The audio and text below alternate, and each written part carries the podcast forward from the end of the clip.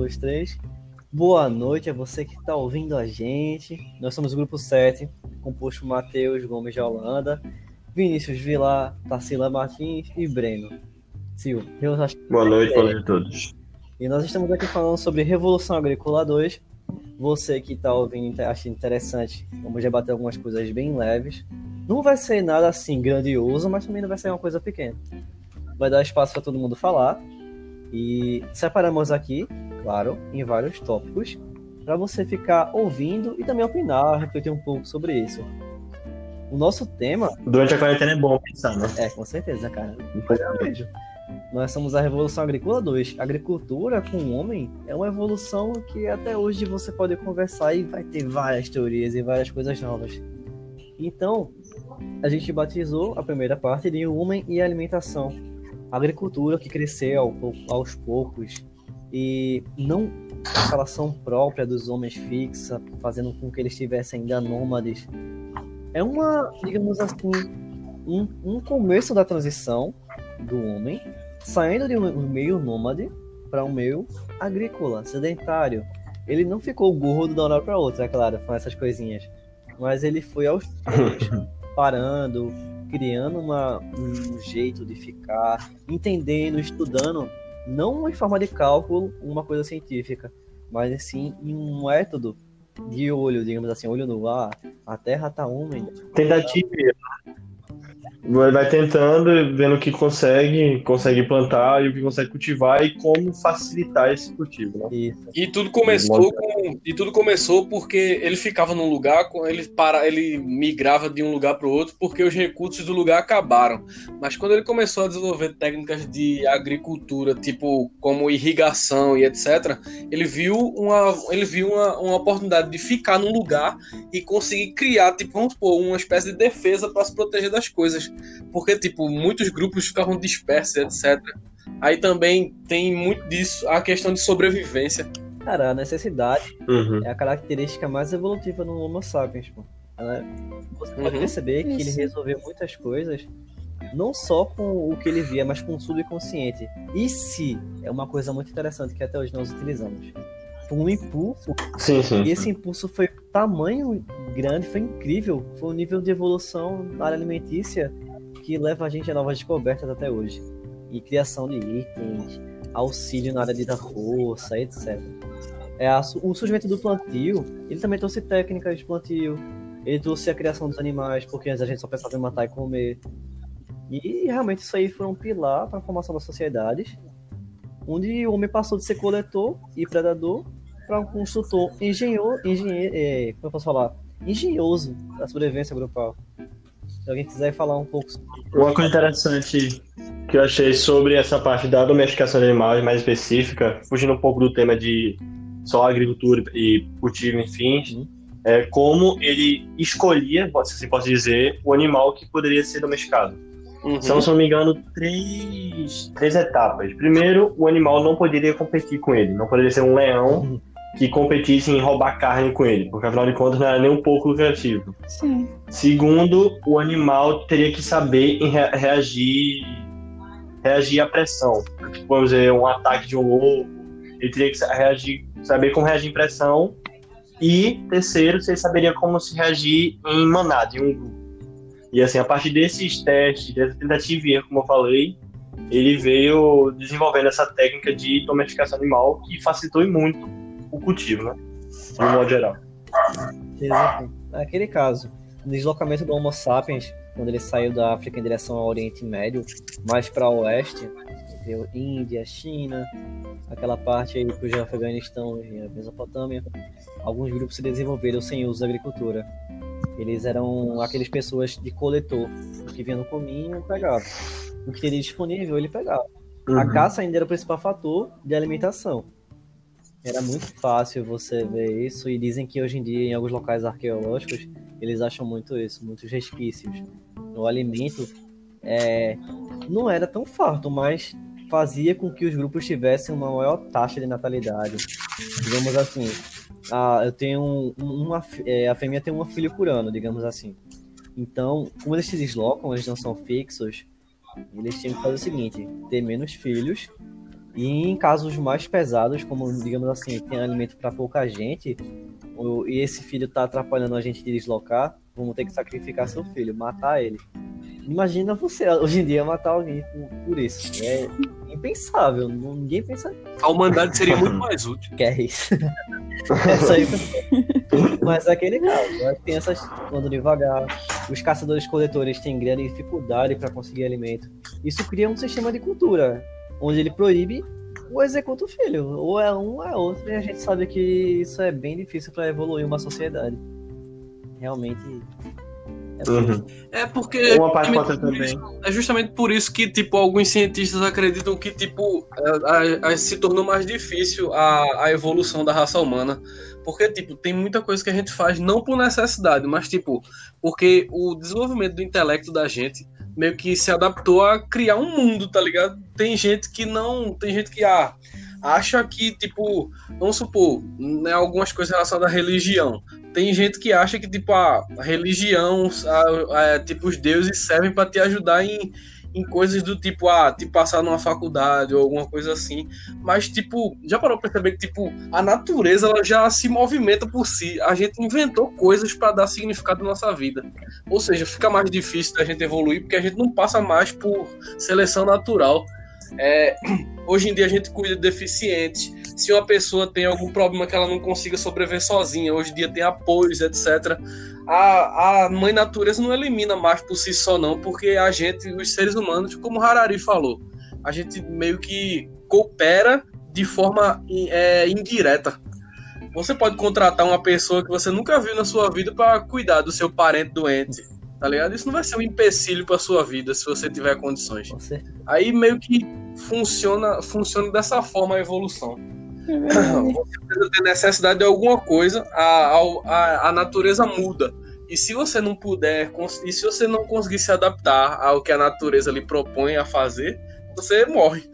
Realmente. É muito interessante. Uma, uma coisa que eu queria destacar nessa parte aí que o Matheus estava falando sobre deslocamento, muito da agricultura começou no deslocamento, porque assim, vamos dizer, tá acabando a área de uma, uma comida de uma certa área, e aí eu preciso me deslocar para outra. E nesse processo de deslocamento, muitas vezes algumas sementes e grãos caíam no solo, e com a chuva, com o solo e tudo mais, começou a crescer, uhum. principalmente cereais. E aí disso o homem foi observando, analisando evoluindo, né, cada vez mais no seu, na sua habilidade cognitiva e foi observando que poderia se estabelecer num local fixo, que seria algo mais prático e algo mais sustentável, assim, assim, assim é, pode dizer. É aquele caso. Teve um começo onde às vezes você tem alimentação, mas a carne não dá para todo mundo. O cereal, que é mais comum Exato. que a gente vai falar, é o trigo. O trigo ele é realmente selvagem, em sua base principal. Mas o, o, o ser humano, Homo sapiens, na época, ele pegava o trigo e armazenava para poder amadurecer e alimentar dele. Com o tempo, inclusive, pode falar, diga aí. Inclusive, esse é um ponto importante destacar. Por que o trigo? Porque era um, um alimento, né? De fácil armazenamento para o Homo sapiens naquela época. Então era algo que ele conseguia guardar por um período de tempo maior, um estocamento é, maior de comida. Ele é pequenininho, ele é leve, ele, você consegue estocar. Exato. Mas tem uma coisa engraçada. Quando você estoca alguma coisa pequena, fica mais fácil de perder. Então, quando você andava na telha, Sim, também tem isso. ela caía, o trigo caía, o trigo lá, ele já, digamos assim, diferente do que ele foi pego, ele foi coletado. Em algum momento, os grupos começaram a comer mais trigo por causa desse trigo que caía nas, nas rotas dele nas trilhas e cresciam, afloresciam com um novo tipo de trigo. Digamos que ele é modificado um pouco e ele é muito melhor para desenvolver, para tratar dele, para se alimentar. E em algum momento desses grupos começaram a comer mais trigo sem influenciar o crescimento do alimento, só alimentando mesmo, sendo silvestre. E as pessoas guardavam uhum. e processavam ele. E alguns, tipo, posso, como eu posso dizer, fizeram uma grande é um grande boom, digamos assim, uma coisa bem interessante. Aí o que acontece é o seguinte: nessa época a gente estava saindo da era glacial para uma era mais calor. Sim, Quando sim. você tem essa diferença de níveis de calor onde era pouco e passa a ser muito, começa a ter mais chuva. Isso é aquela parte que você falou em relação a isso. E aconteceram algumas coisas. Sim, é. Quando o homem começou a fazer queimada para poder fazer, favorecer o trigo, ele estava fazendo uma coisa. É bem interessante isso até. Ele estava retirando as árvores e outras vegetações local, fazendo uma monopolização dos nutrientes da terra e do que caía do céu, a chuva, para poder aflorescer mais o, o trigo, para Uhum. poder crescer mais. Isso foi um começo de cultivo e o ser humano ele fez isso de propósito. É interessante que ele saiu dessa vida nômade quando ele começou a comer mais trigo e certamente é, começou a fazer fixação nos locais, perto de água principalmente, rios, lagos, etc. sim, sim, sim. Algo que facilitava o cultivo. Isso, e outras gerações posteriores provavelmente permaneceram nesse ambiente, se alimentando desse alimento, mas sem crescer mais ainda. Isso aí é uma tendência que vai vir com os poucos. No começo, o ser humano não pensava em estender mais o que a gente chama de cultivo. Se quiser comentar. Aham, E esse é engraçado analisar que esse, esse desenvolvimento perto de rios e tudo mais, você consegue ver reflexo dele em outras civilizações, que também se basearam no, no, no cultivo à beira do rio, né? À margem do rio, no caso.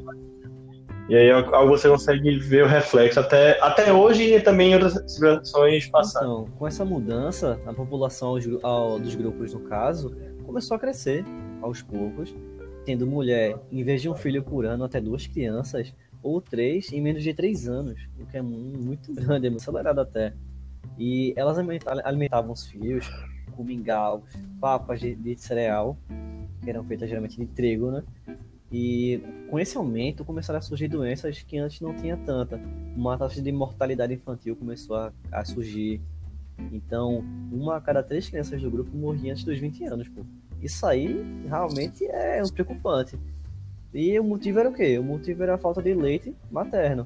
Que o leite, não sei se vocês sabem disso, também tá ouvindo isso aí agora, é...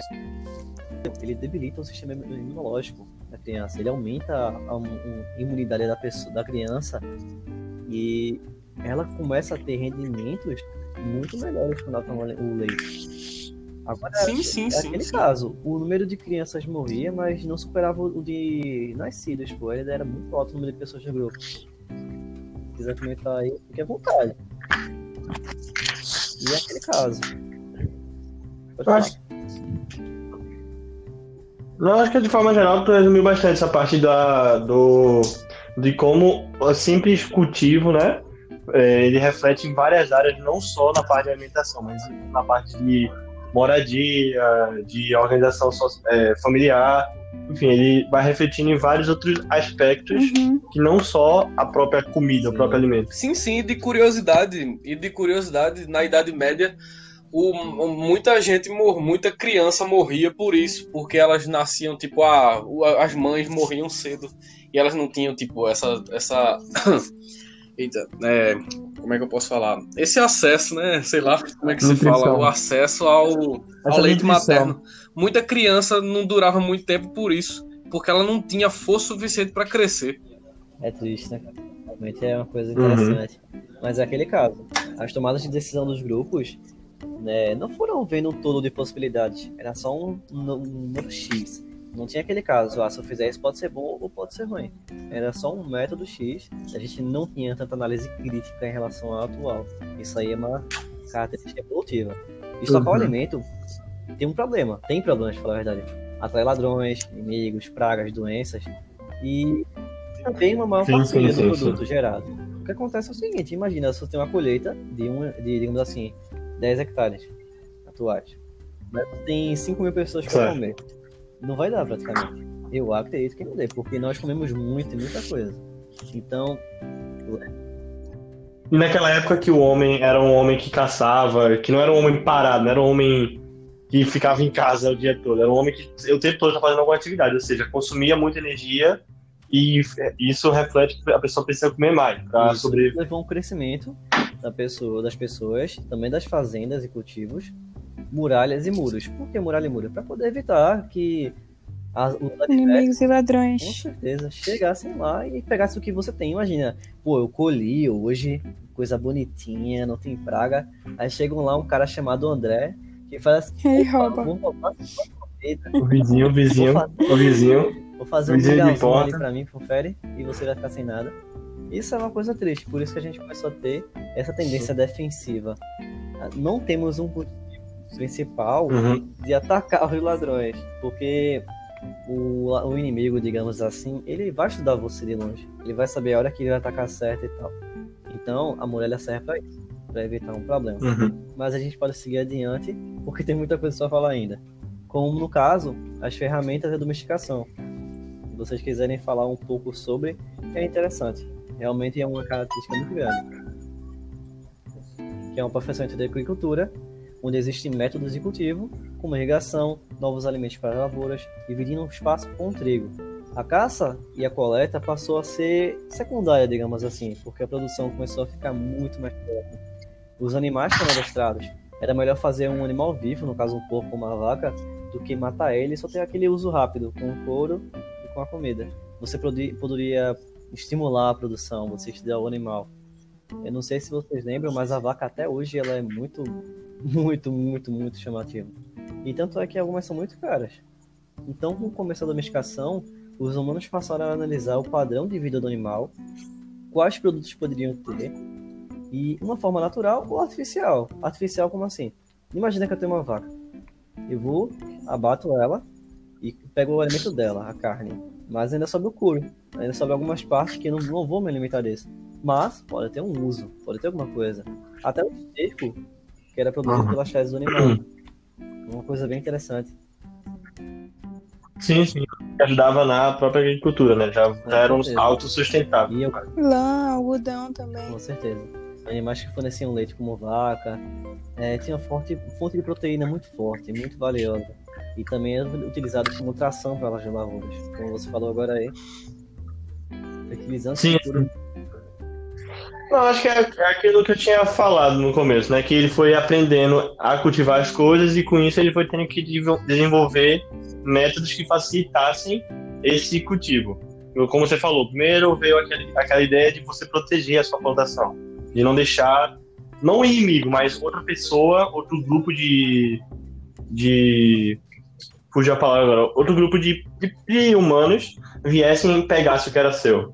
E aí, depois disso, vem o animal, que ajuda tanto na colheita também, também como é uma fonte de alimento, é uma fonte de vestimenta. Você pode se aproveitar do couro do animal, como o Matheus falou, para criar uma vestimenta para o frio. Enfim, a cada passo que ele ia dando na agricultura ia refletindo em outros caminhos que ajudaram na evolução desse, desse ser. Naquele caso, o animal ele tinha uma importância, ele tinha um destaque no grupo agora.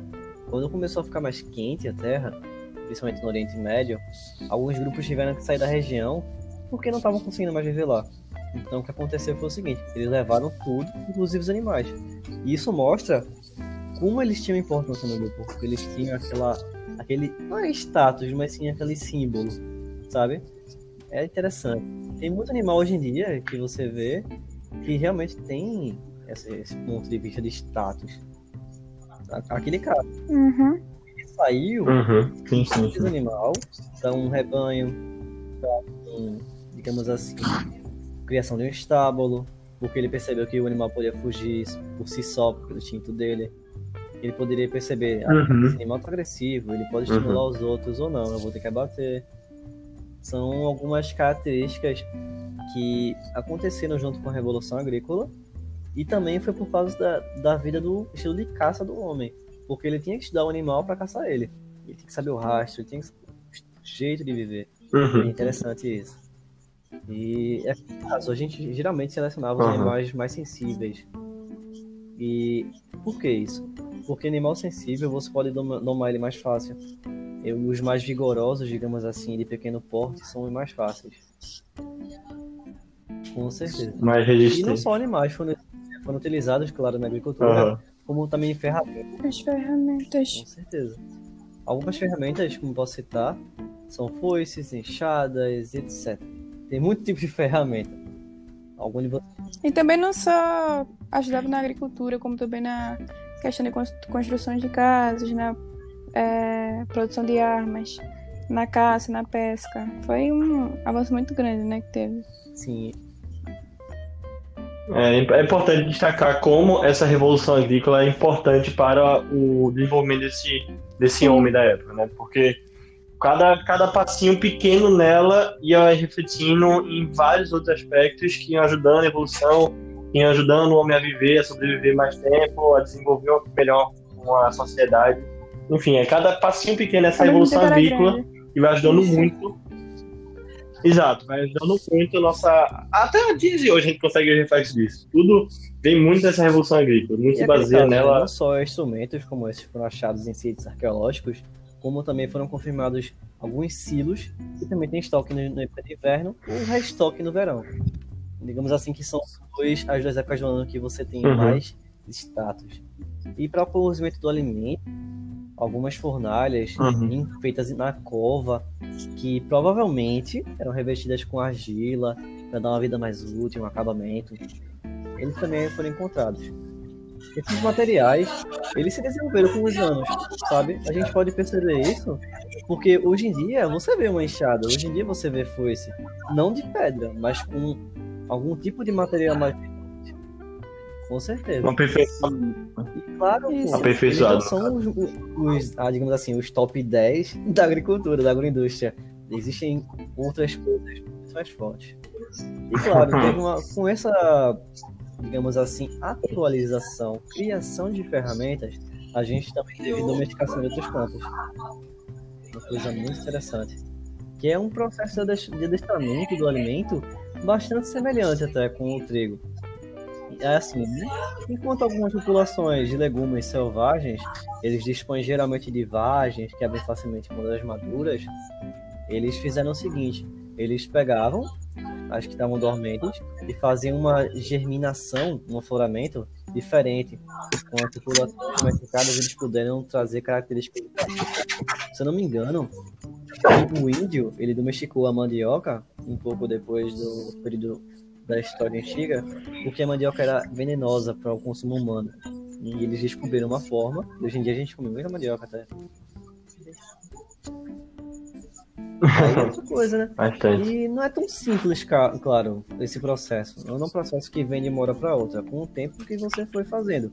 Agora, é claro, eu não poderia pegar alguém hoje em dia com um alimento e dizer, toma, toma tacila, vai comer isso aqui, isso aqui, vai tá bom agora, não tá venenoso e você come e morre. Eu fico, eita, tu morreu.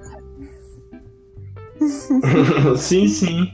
Mas assim, eu- uma coisa que eu percebi na pesquisa é que não tem como você fixar um ponto histórico que você conseguiu notar essa transformação de um homem caçador, nômade, para um. um, um, um planta- plantador, se pode dizer, um, um cultivador é, fixo no local. Porque você vê que é uma coisa que demora muito, é uma coisa que não foi de um dia para noite. Uma coisa que, como por exemplo, foi domesticando animal, foi criando ferramenta, foi é, aprendendo outras plantas. Foi tudo um processo muito lento, mas que no final deu resultado, né? Deu Até hoje a gente Deu- tem alimentos que são evoluções da domesticação inicial. Algumas produções até gigantes. Só para destacar para vocês aqui, Uhum. para quem está ouvindo a gente, o trigo é atualmente fortemente cultivado no mundo inteiro. E é o segundo maior produzido do mundo, para vocês terem noção. Ele só perde para o arroz. A produção brasileira de trigo, em 2019, fechou É, em 5 milhões 399 mil toneladas, segundo o último levantamento da temporada de grãos da Conab, Companhia Nacional de Abastecimento. Isso só representa um, lucro, um recuo de 0,5 sobre a temporada passada de 2018.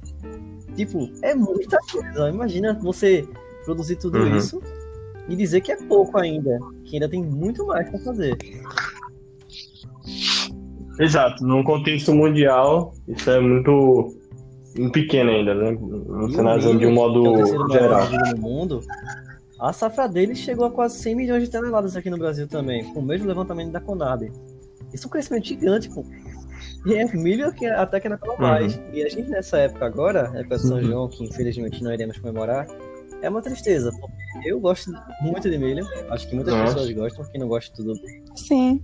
E realmente é muita tonelada. Eu mesmo, eu vou morrer e não vou comer- consumir nem metade disso. Eu tenho certeza disso. Inteira. Mas naquele caso, a gente tem que cultivar Aham. o futuro. Futuro tá com- passando rápido, a gente tá passando Exato. a gente passa. Ontem, o que a gente fez ontem de novo na agroindústria e agricultura não é igual que a gente tem hoje. A agricultura passou por profundas mudanças de ordem econômica, cultural, social, tecnológica, ambiental e mercadológica. E alterou a vida do, do homem, do e hoje. A adaptação humana. Pô, cara. É um campo, um campo da ciência que tem, tá sempre em, em evolução, sempre aprendendo algo novo, Uhum. uma técnica nova, uma ferramenta nova. Nunca, nunca tá parado, nunca tá estancado. cara. Sempre, É muito mais fácil. sempre O numa homem roda. inventam máquinas que substituem animais e até outros humanos. Imagina, você tem um trator. É. O trator é o ápice da fazenda, digamos assim, moderna. Todo mundo conhece o trator, eu acho. Até uma criança consegue achar hoje em dia. Um trator consegue substituir até qua- 400 pessoas, 300 pessoas por dia. Isso reduz muito o número de pessoas no trabalho, reduz o custo e outras coisas também. Para as pragas, Dos animais com também. certeza. As pragas atuais também eh, são testadas vários tipos de agrotóxicos que eliminam a- o animal, a praga, o inseto, mas ele não atinge diretamente o homem. Algumas pessoas têm esse receio porque no início era atingido, hoje em dia não. E realmente, é, posso falar, pode ver que existem vários tipos de atualizações. Eu vi que aqui no Brasil existe a maior usina de cana-de-açúcar do mundo, fica em São Paulo. A segunda maior, se não me engano, fica aqui, no, no- em Pernambuco. Não lembro direito se é aqui mesmo. Depois eu vou pesquisar até. Se você estiver ouvindo e for pesquisar, ótimo. E realmente, a gente tem muita coisa para ver. E se vocês têm noção do nível de, é, da agricultura moderna, existe uma norma regulamentadora no Brasil justamente para trabalho na agricultura, pecuária, silvicultura. Isso é para poder regularizar um trabalho na vida do campo. Ele vai ensinar você a utilizar a quantidade de X de agrotóxico. Ele vai ensinar você a fazer várias coisas. Imagina um homem antigo da época da pré-história que não conhece quase nada em relação ao mundo moderno. Não conhece nada, né? Falar a verdade. Imagina ali no campo agora, vendo aquilo tudo. Um avião passando no céu derramando agrotóxico. Um trator que substitui 300 pessoas. Ele ia, ele ia bater na própria cara. A facilidade. falar, Meu Deus, o que é que eu tô fazendo aqui? Tá ligado? Não sei, não sei. Agora, uma coisa Uhum. interessante que eu, às vezes eu fico é, refletindo sobre. É mais fácil você achar alguém que fa- faça um trabalho no campo antigamente do que hoje. É muito difícil você ver uma criança que sabe fazer uma coisa, né? tipo plantar. A gente te- até tem um no, no colégio aquela brincadeira de colocar o feijão no algodão para poder ele aflorar, Uhum. para estimular a criança. Sim, sim. Todo- Não tem um ser inteiro que não É tenha feito essa brincadeira. Impressionante. caso, a gente não só tem tecnologia, como também biotecnologia e outros, é, outras ramificações, digamos assim. Brinca... é, vamos dizer assim, brincadeiras, mas não é. Brincadeira com o DNA da planta, alterando ela, alterando a cor, formato. Eu não sei se vocês já comeram alguma vez ou tem alguma experiência com isso. Eu não sei. Realmente não sei. O quê? Com comida transgênica? Isso. Ah, sei.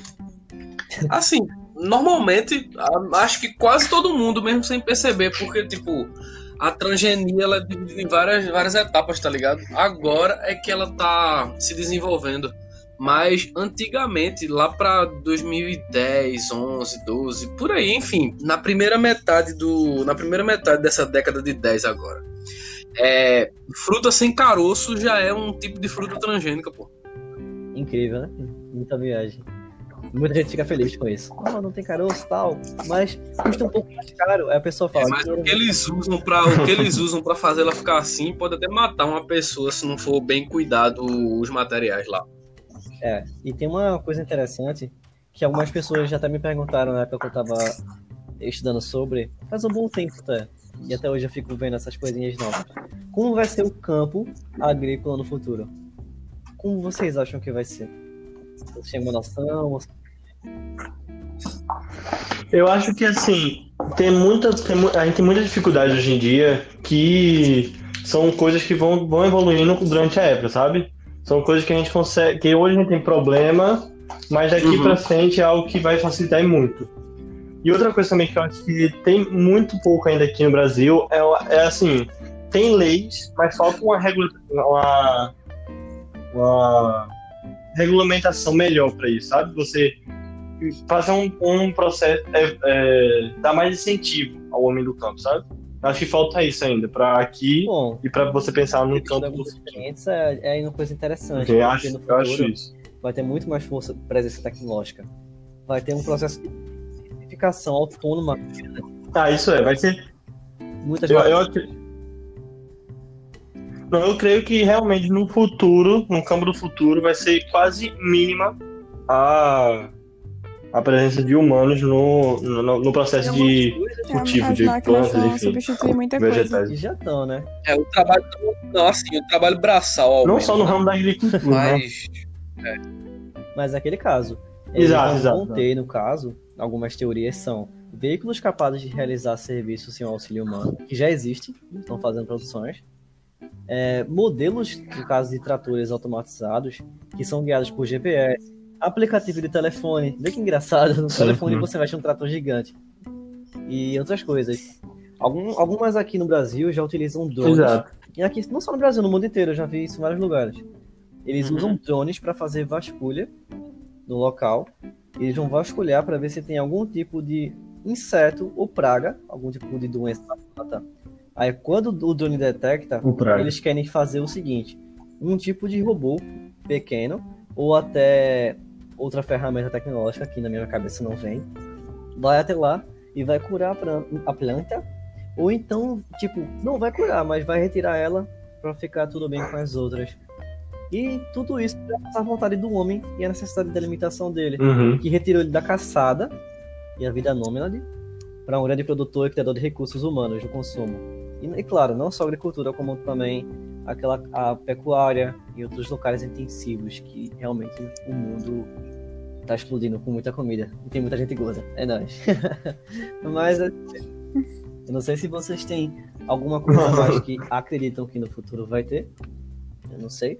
Podem ser. Uma coisa que já tem, uma coisa Não, que já que já tem é, a- Uhum. é aquelas é, é aquelas estufas, eita, é, é aquelas estu, é, esqueci o nome, é pseudo, é, é, enfim, é artificial. Artificial? Aí, tipo, é, se não tiver num dia de sol, ela meio que absorve energia solar e ela, e ela distribui essa energia solar em todas as plantas que está dentro da estufa. Eu achei muito interessante quando eu vi isso, faz uns anos já. Aí é tipo uma pseudo estufa. Ela imita uma luz falsa do sol e, e ela também tem sistema de irrigação e etc. E tudo isso pré-programado.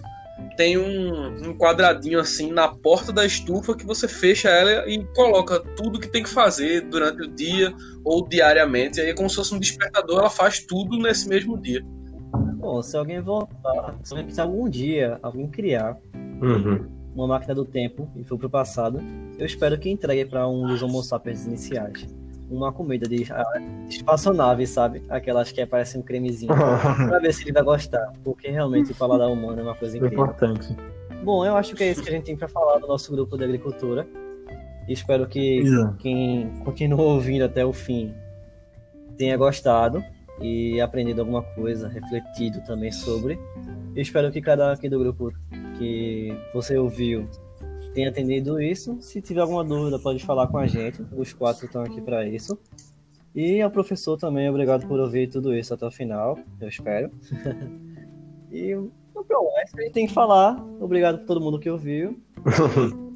E boa noite. Boa noite a todos e boa semana. Fiquem em casa. Fiquem É em casa. isso. Pronto, aí, claquete.